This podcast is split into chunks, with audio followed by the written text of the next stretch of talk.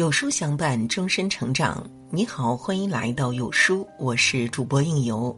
今天为您分享的文章来自杜兰君。男人疯狂想念一个人，不是频繁联系，而是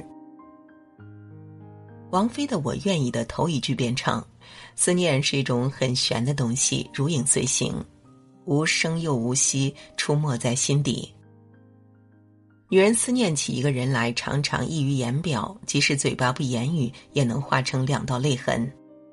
男人则把思念藏得非常隐秘，他们不善言语，并不意味着不深情。当男人疯狂想念一个女人，不是频繁联系，而是深耕自己。男这个字拆开来看，一个田，一个力。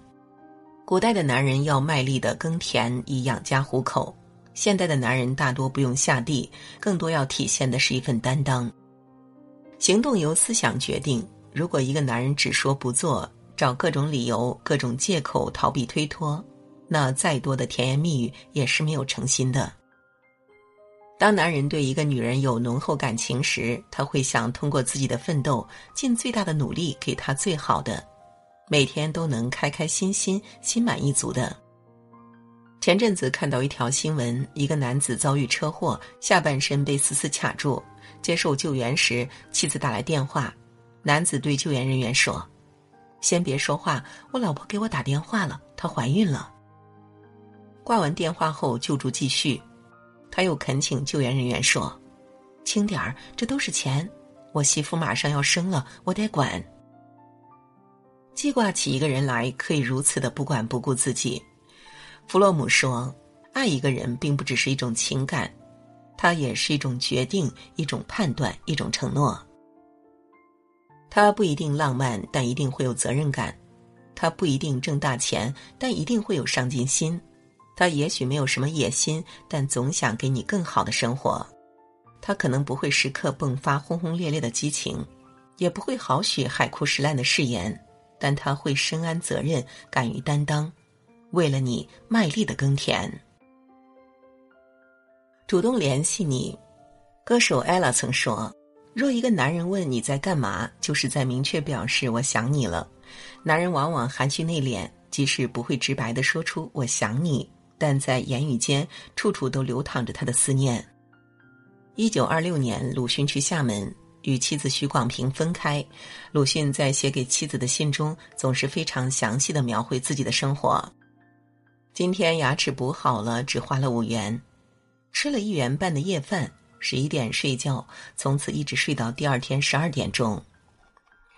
因为天气冷，徐广平寄冬衣给他，鲁迅也要回复他。背心已穿在小衫外，很暖。